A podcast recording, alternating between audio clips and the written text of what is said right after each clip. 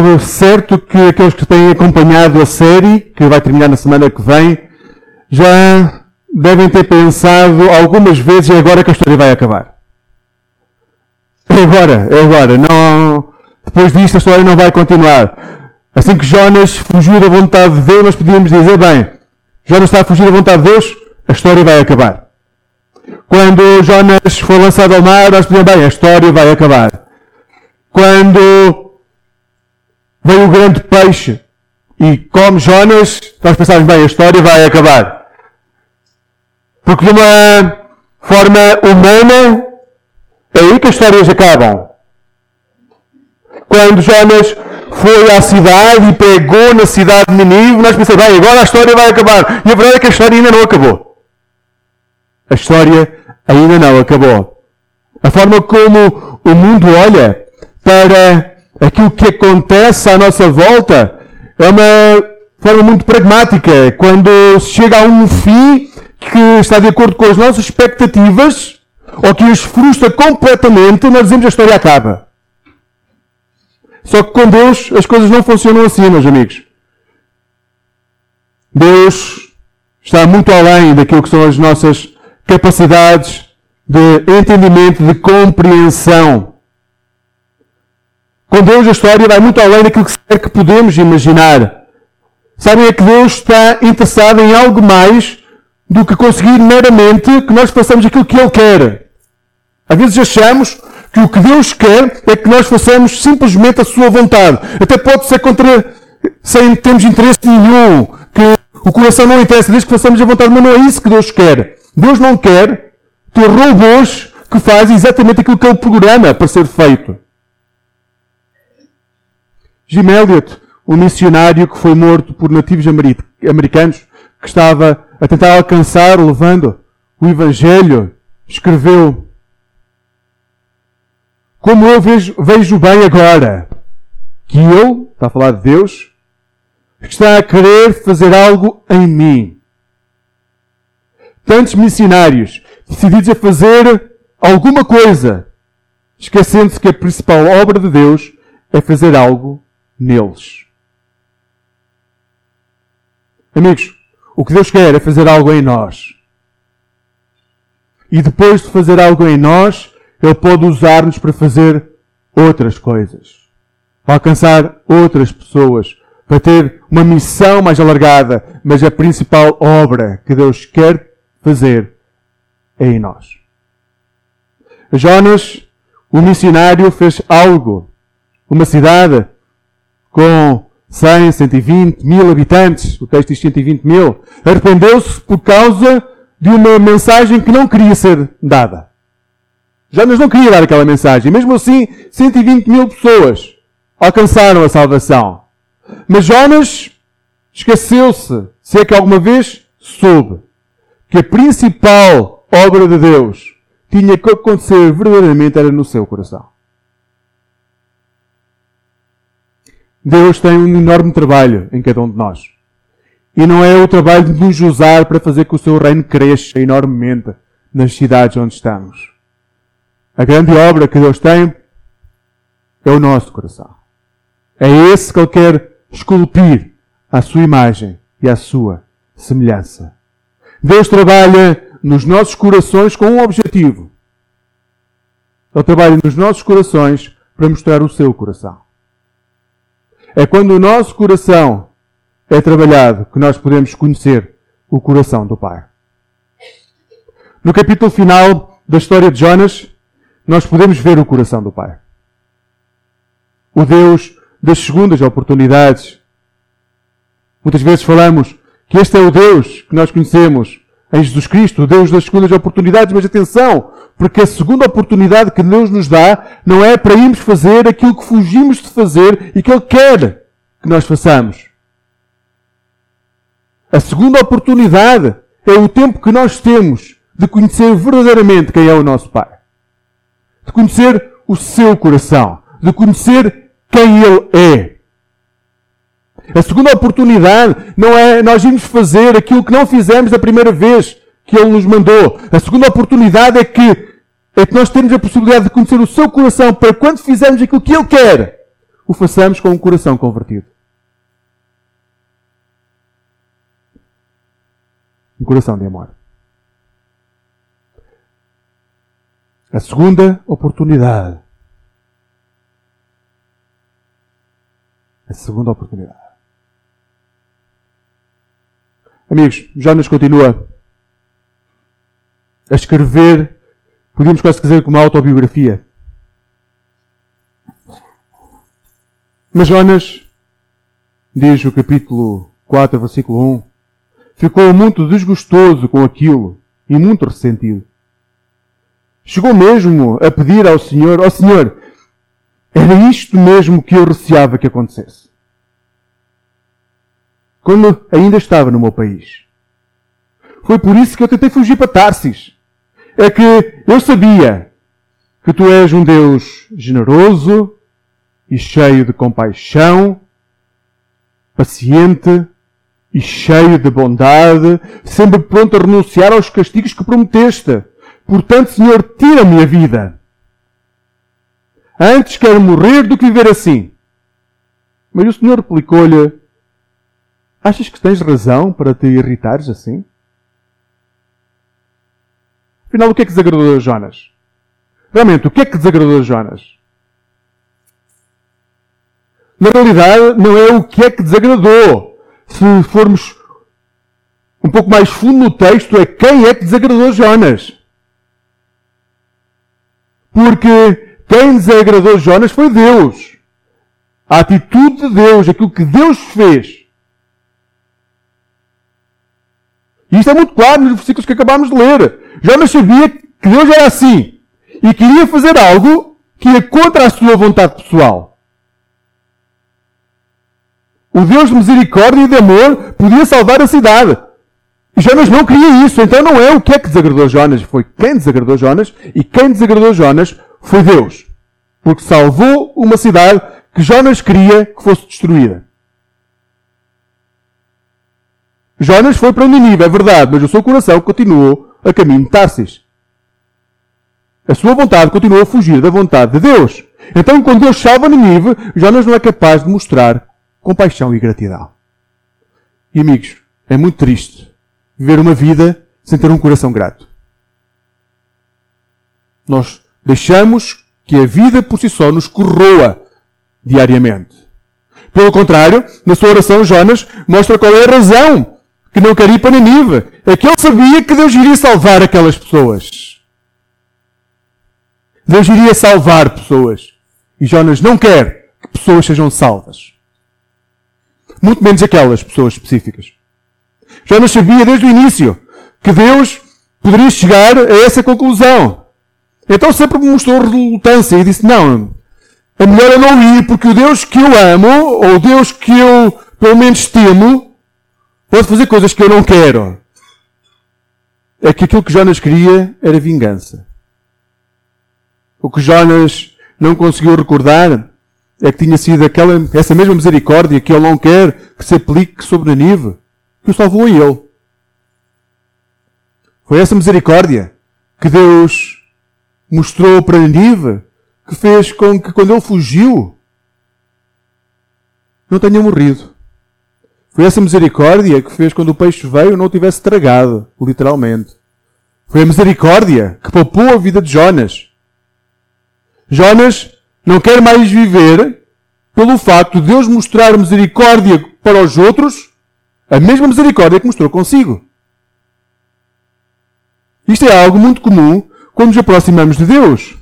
Gostamos que Deus seja misericordioso connosco e com os nossos pecados, mas que seja implacável com os pecados dos outros. Então criamos uma capa onde nós conhecemos os nossos pecados, fechamos sobre nós mesmos, não os partilhamos Vivemos os nossos pecados como se fosse algo estritamente, estritamente pessoal, só nosso, mas quando alguém ao nosso lado comete pecados visíveis, nós somos aqueles que pegam as pedras para atirar. Porque se Jesus dissesse quem nunca pecou tirasse a primeira pedra, provavelmente nós teríamos a tentação de apanhar as pedras. Nós gostamos muito de misericórdia para nós, mas gostamos muito de justiça para os outros. Uma justiça implacável. Jonas, um profeta. Este profeta veio do Reino do Norte. Ele era um nacionalista. Não nos podemos esquecer que foi a Síria que destruiu o Reino do Norte. Em 722 antes de Cristo, aquele povo tinha vindo e tinha destruído o país de Jonas. Tinha feito coisas que não lembra a ninguém numa guerra moderna, ou lembra algumas pessoas, mas na altura era comum e hoje não é tão comum assim. Jonas viveu isso, tem essa memória. Tem a memória de um povo que sofreu. E Jonas odiava Nínive. Odiava. Podiam morrer todos e ir para o inferno.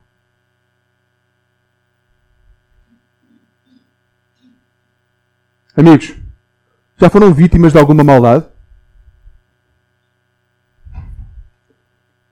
Pensem. Sabem, as pregações servem para isso, para nós pensarmos na nossa vida, não é só para ouvirmos histórias. Pensem na vossa vida.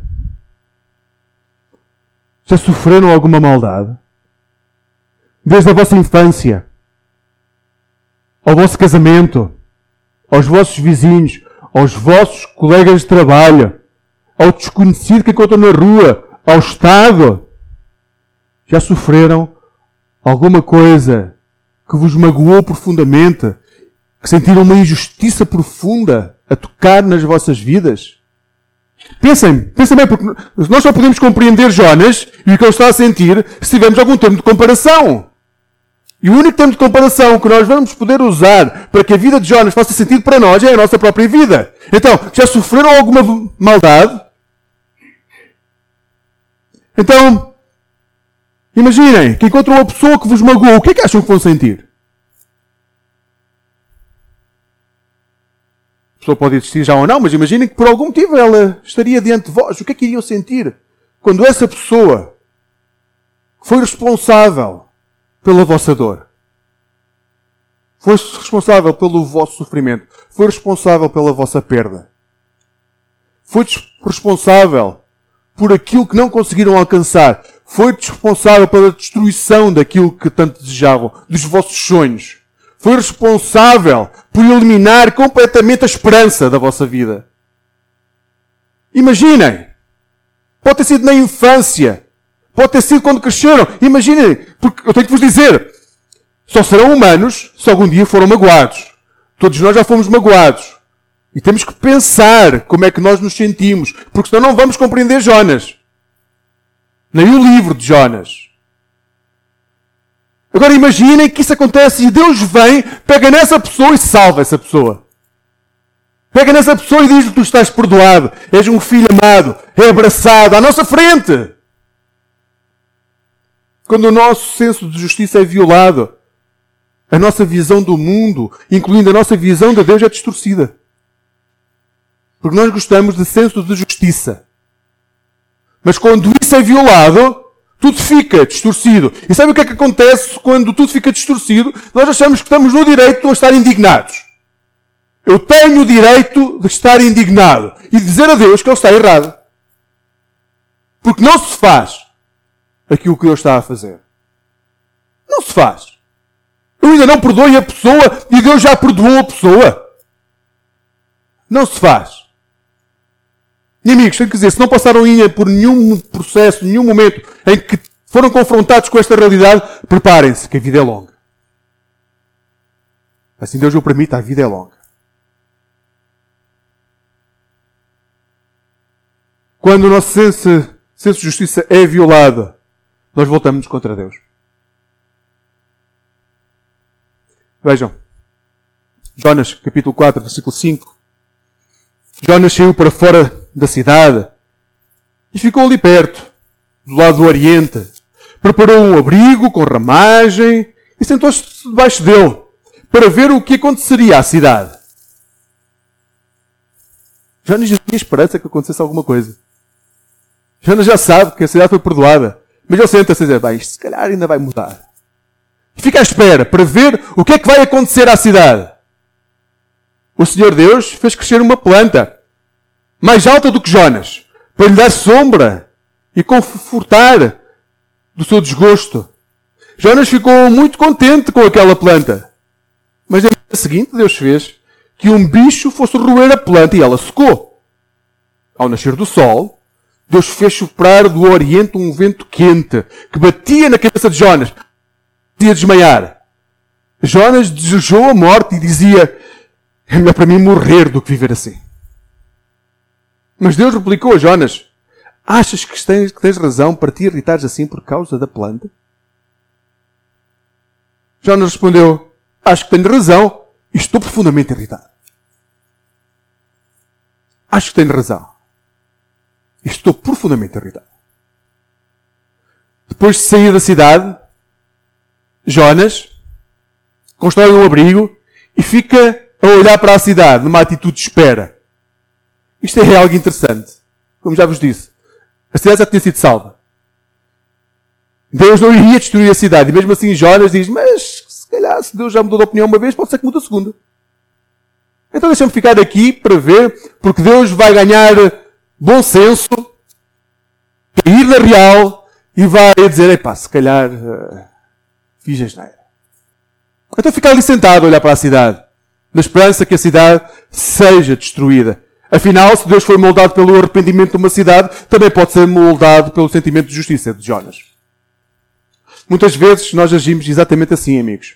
Sabemos que o Deus que existe na Bíblia só pode ser manifestado através de Jesus Cristo. Que tudo aquilo que lemos na Bíblia tem que fazer sentido através de Jesus Cristo. Se não fizer sentido através de Jesus Cristo, alguma coisa está a passar na interpretação que nós fazemos da Bíblia. Nós sabemos que o Deus que se manifesta em Jesus Cristo é o único e verdadeiro Deus, porque só através de Jesus Cristo nós temos acesso ao Pai. Nós sabemos isso. Nós sabemos que a manifestação plena de Deus é Jesus Cristo. Mas, mesmo assim, preferimos ler algumas partes da Bíblia como se Jesus Cristo não existisse. Contextualizando partes da Bíblia à nossa realidade para dar resposta aos nossos desejos. E colocamos Jesus Cristo num canto. Dizemos oh, Jesus, eu agora vou ler a Bíblia, mas eu prefiro mesmo que tu estejas afastado, porque eu quero ler esta parte da Bíblia que vai mandar fogo sobre a cidade sem que tu estejas presente. No fundo, todos nós somos aqueles discípulos ao Senhor. Eles não se portaram bem. Deixem-nos invocar o fogo do céu para que eles sejam destruídos. E o que é que Jesus diz? Vocês não sabem quem são. Vocês não fazem a mínima ideia do que é que estão a pedir.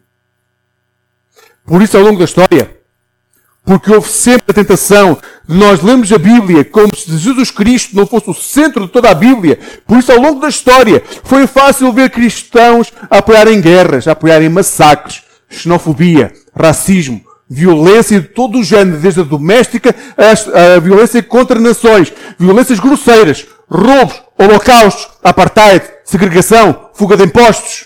Tudo isso, cristãos apoiaram. Porque é isso que acontece quando nós pegamos na Bíblia e retiramos Jesus. Usamos textos para validar aquilo que nós queremos. É que a Bíblia, sem Jesus, cria um Deus feito à nossa imagem. Diria, uma Bíblia sem Jesus cria um Deus feito à, imagem da nossa carnalidade e não da nossa humanidade. Porque a nossa humanidade é um reflexo da semelhança que nós temos com o Pai. A nossa carnalidade é um reflexo da proximidade que temos com o pecado. Amigos, Deus não acende a sua cólera quando nós nos sentimos ofendidos. Nós dizemos, ó oh, Senhor, agora estou tão ofendido. E Deus vem e acende a sua cólera. Não é assim que funciona. Deus não acende a sua cólera que estão à nossa volta, nem a sua ira, simplesmente porque cada um de nós fica ofendido no seu dia a dia. Deus, o nosso Pai, é um Deus que tem como um único desejo salvar a humanidade através de Jesus Cristo. Este é o desejo do Pai. É isso que ele nos diz em Jesus Cristo. O desejo de Deus de salvar a humanidade através de Jesus Cristo. É por isso que ele envia Jesus. É por isso que celebramos o Natal. Porque ele quer trazer a salvação à humanidade. Ao longo da história do livro de Jonas, ele já salvou os marinheiros da tempestade, já salvou Jonas de morrer afogado, já salvou Ninive de ser destruída, e agora vai salvar Jonas de si mesmo. Este é um Deus que salva.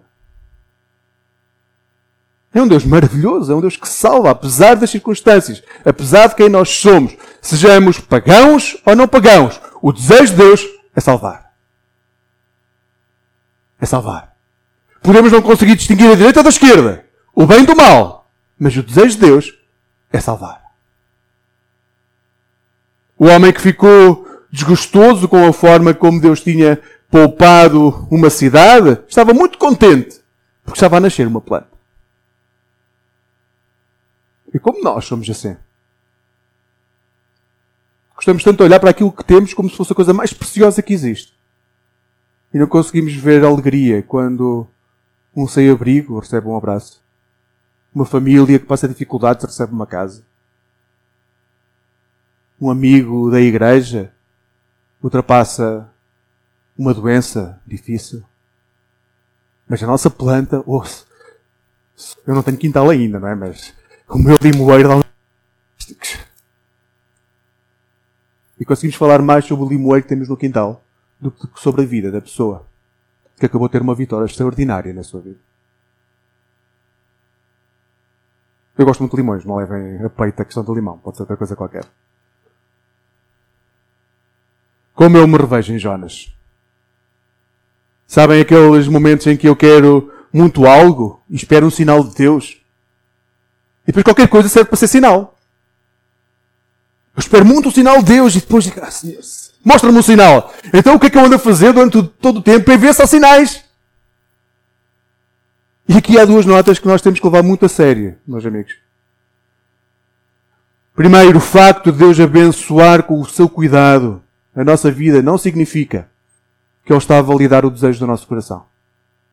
Nós achamos que nós somos abençoados quando Deus valida, quando nós fazemos o bem. Isso é mentira. Deus abençoa porque Ele é um Deus de amor e abençoa os seus filhos mesmo quando fazem as neiras. Por isso, não pensem que há uma correspondência direta entre bênção e sermos excelentes pessoas. Não, Deus abençoa porque Ele nos ama. Segunda coisa, o coração do Pai não muda. Ele pode converter a ira em amor, mas não converte o amor que tem pelos seus filhos em abandono. O coração do pai não muda. Continua a querer trazer salvação aos seus filhos. Estes eram dois pontos que Jonas se esqueceu completamente.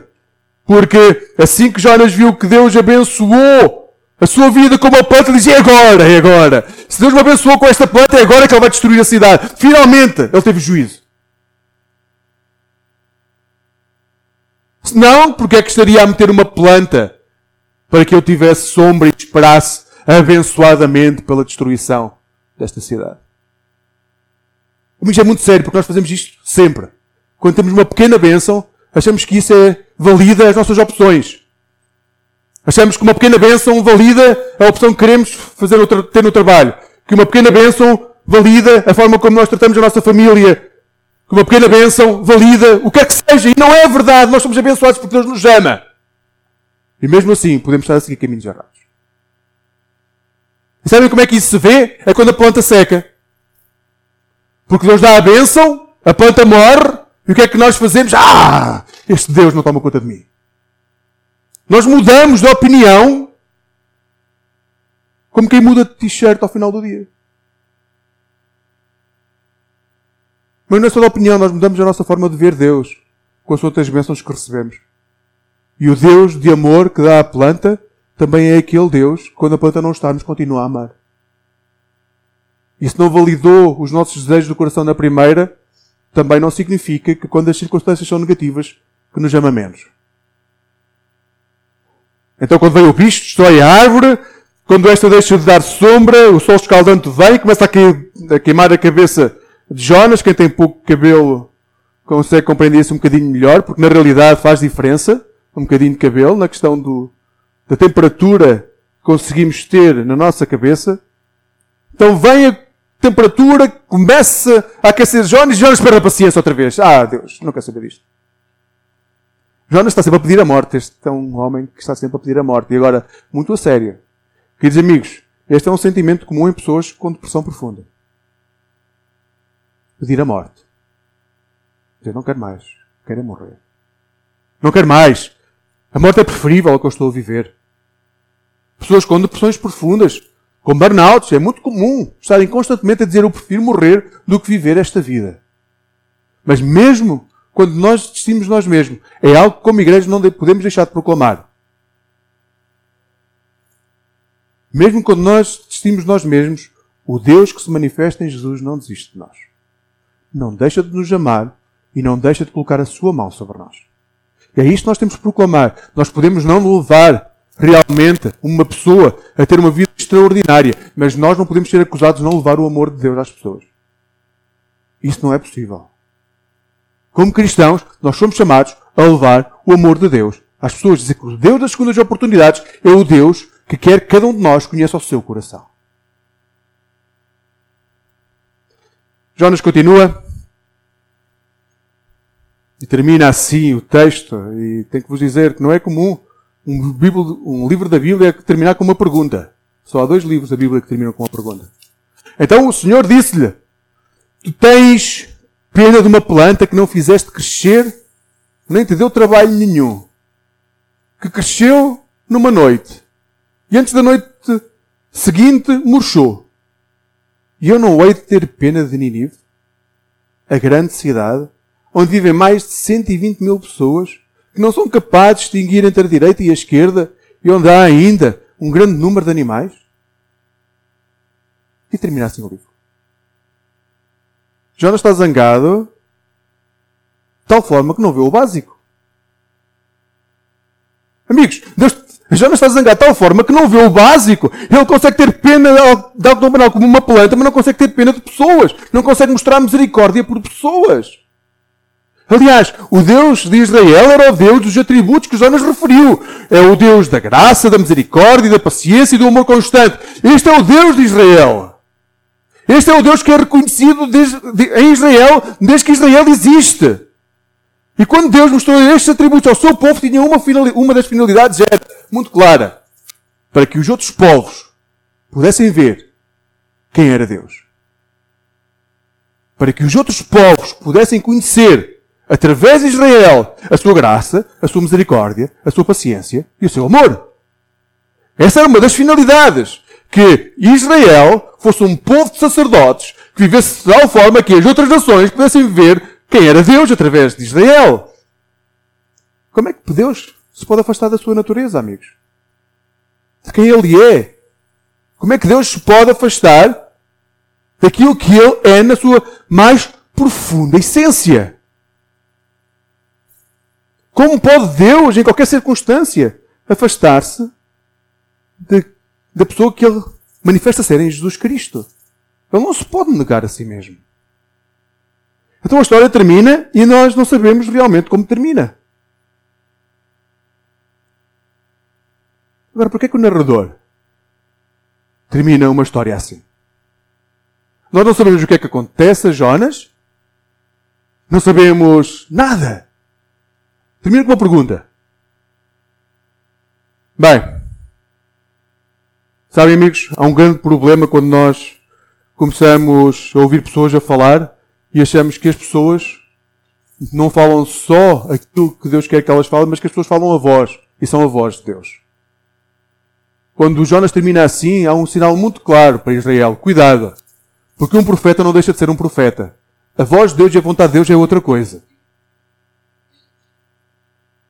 Um profeta pode fazer ou não a vontade de Deus, mas a vontade de Deus e quem é Deus não muda.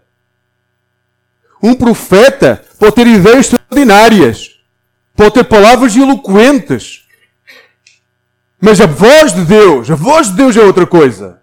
Então, quando o livro termina assim, fica muito claro que eh, Deus está a dizer através do próprio Jonas é que temos de ter muito cuidado, porque Israel pode ter profetas, mas a voz de Deus é outra coisa. A vontade de Deus é outra coisa. E nós hoje sabemos, por isso voltamos ao mesmo ponto de sempre. Se nós queremos ler a voz de Deus, muito cuidado, temos ler a Bíblia através de Jesus. Seja livro da Bíblia, seja versículo bíblico, seja igreja, seja pastor, seja presbítero, diácono ou qualquer outro irmão da igreja. se não ler a Bíblia e a realidade através de Jesus, continua sentado à espera que a cidade seja destruída. Amigos, a última palavra pertence sempre a Deus. E este é o desafio que Jonas lança para a nossa vida. Que a última palavra na tua vida pertence a Deus. Eu não preciso de conhecer a vossa vida profundamente para saber que todos vós têm desejos de alguma coisa. Desejos ardentes de alguma coisa. Querem muito alcançar alguma coisa, ter muito alguma coisa, ou medo de perder alguma coisa. Todos nós somos assim. Mas que a última palavra seja a palavra de Deus. A vontade de Deus. Desconfiem das vossas certezas. Desconfiem dos vossos desejos. Coloquem-nos aos pés do Pai. O que é que o Pai faria estivesse ao vosso lado? Qual seria o conselho que o Pai vos daria se estivesse ao vosso lado? Porque vos digo, se o conselho for, fica aí que eu ainda vou mudar de opinião. Tenho que voltar a ler a Bíblia. Tenho que voltar a ler os Evangelhos. Tenho que voltar a conhecer Jesus. Que seja a sua palavra e a sua vontade a comandar a vossa vida. Cada um de nós é Jonas na teimosia. Cada um de nós é Jonas na sua teimosia. E Ninivita na dificuldade que temos em distinguir a direita da esquerda. O bem e o mal.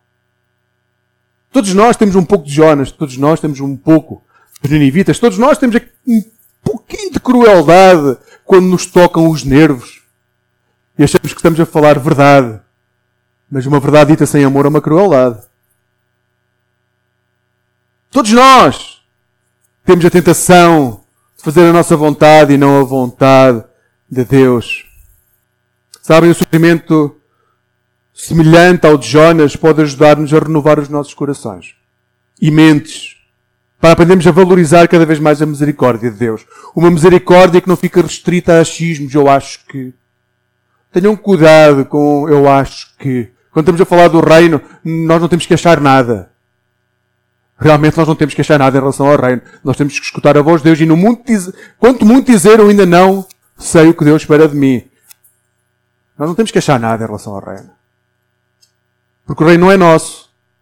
O reino é do Pai, através de Jesus Cristo. Ele é o soberano. Sabem, um amigo meu esta semana dizia-me uma grande, uma grande uh, dificuldade que ele encontra nas igrejas é que falam muito teologia, mas não têm paixão nenhuma. Teologicamente são fantásticas as igrejas, mas onde é que está a paixão? A paixão pelas pessoas, a paixão pela própria igreja. Onde está a paixão? Onde está a paixão que move e que nos lança em direção ao outro, que nos move e nos lança em relação um, em, em a proximidade aos nossos cônjuges, aos nossos filhos, aos nossos pais, aos nossos vizinhos, aos nossos irmãos da igreja. Onde está a paixão? Porque a teologia sem paixão é o nosso caminho para Tarsis. Porque em algum momento nós vamos dizer, nada, isso não me agrada. Estás errado. Onde está a nossa paixão como igreja? que nos faz saborear o momento, que nos faz ver aquilo que as crianças vão mostrar a seguir, que uma asa que demorou imenso tempo a fazer para ser usada durante 5 segundos, ou 15 segundos, ou 1 minuto, ou 5 minutos, vale a pena. As horas que se demoraram para que houvesse 5 minutos nas costas de uma criança que vale a pena. Onde é que está a nossa paixão? Onde é que está a nossa paixão pela vida? que nos leva a querer reviver a história, não só ter conhecimento teológico sobre como as coisas funcionam. Onde está a nossa paixão? Porque realmente uma teologia muito boa, sem nenhuma paixão, sabem onde é que leva? À morte da igreja. Jonas tinha a teologia toda. E sabe o que é que ele queria fazer? Matar 120 mil pessoas.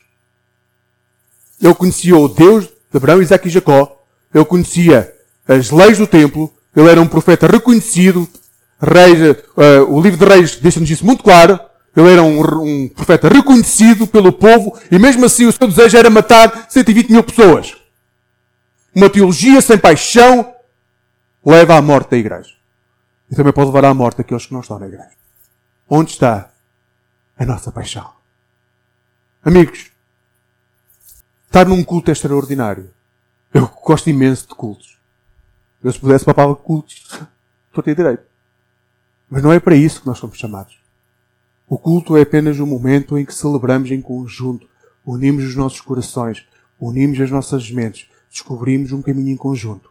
Para quê? Para que o reino de Deus cresça. Onde está a nossa paixão pelo reino?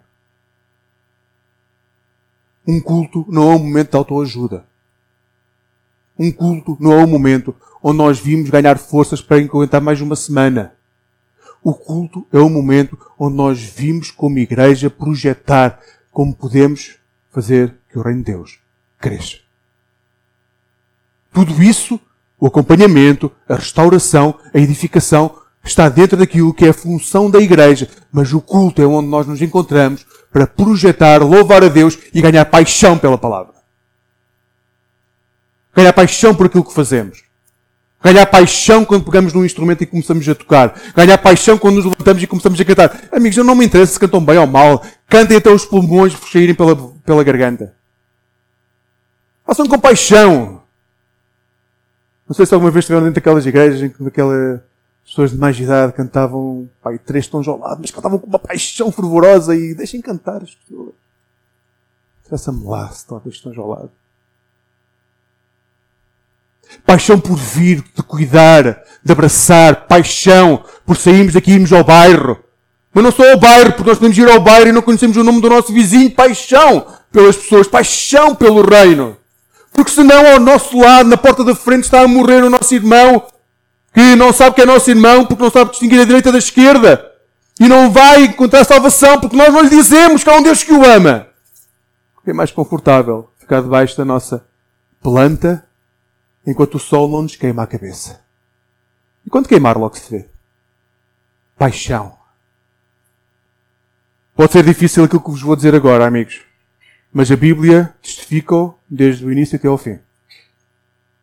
Só iremos ver verdadeiramente o coração de Deus se passarmos pela fornalha do sofrimento. Até lá temos um imaginário, uma forma romântica de ver as coisas. Mas quando passamos pela fornalha do sofrimento, nós começamos a compreender como é o coração do Pai. Amigos, Deus está interessado no vosso coração. Ele quer que, ele fa... que vocês façam a sua vontade, mas acima de tudo Ele quer que vocês o amem. Sejam apaixonados. Queiram estar com Ele, queiram partilhar quem Ele é. E podem ter tido pais ou mães que não tiveram esse carinho, ou que não têm essa vontade de partilhar com outras pessoas, mas o Deus que nós amamos, Ele é a pessoa que nós queremos ter como referência sobre quem é e como é o verdadeiro Pai. Ele quer ser amado. Quer ser, quer que nós quando vamos estar com amigos dizemos, eu tenho um pai extraordinário. Olha aquilo que ele me fez ontem. Ele fez uma coisa extraordinária. Ontem, hoje de manhã, o meu filho estava com 39 graus de febre e assim nós conseguimos vir à igreja e estar e ele está bem. Falar do nosso Pai daquilo que Ele permite que nós façamos. Fala com paixão. E depois que estar juntos, não é, é pá, lá tenho que ir à igreja hoje, fogo. Mas pronto, vou todos os dias, também tenho que ir hoje. Não, é, vamos estar, vou estar com os meus irmãos, vou perguntar o que é que o meu pai fez na, na sua vida, nesta semana. É que nós falamos da nossa vida, das circunstâncias, como se Deus não estivesse presente. Ah, sim, ou esta semana eu fiz isto, aquilo. Não, é, como é que Deus está presente na nossa vida? Partilhar aquilo que o Pai nos dá. Deus está interessado no vosso coração. Ele quer trabalhar o meu coração, o vosso coração, para mostrar o seu coração. O seu coração. Foi para isso que ele fez com Jonas o que fez e faz connosco também. Deus olhou para aqueles homens e para aquelas mulheres em Ninive, que eram cruéis, que eram brutais, e mesmo assim Ele quis levar-lhes a salvação. Ele olha para as pessoas que estão à nossa volta, que nos fizeram mal, quase nos destruíram a vida, e mesmo assim Ele quer levar-lhes salvação. Sabem quem é que Ele levou aos ninivitas para levar a salvação? Jonas! Aquele que só se podia queixar, que queria que eles morressem. Sabem quem é que Deus vai levar para as pessoas que estão à nossa volta e que nos fizeram mal para conhecer a salvação? Cada um de nós! Por primeiro Ele quer trabalhar o nosso coração. É o nosso coração que Ele quer trabalhar. É o nosso coração. Para as pessoas que te magoaram e te fizeram sofrer, Deus vai usar-te a ti. como instrumento nas suas mãos.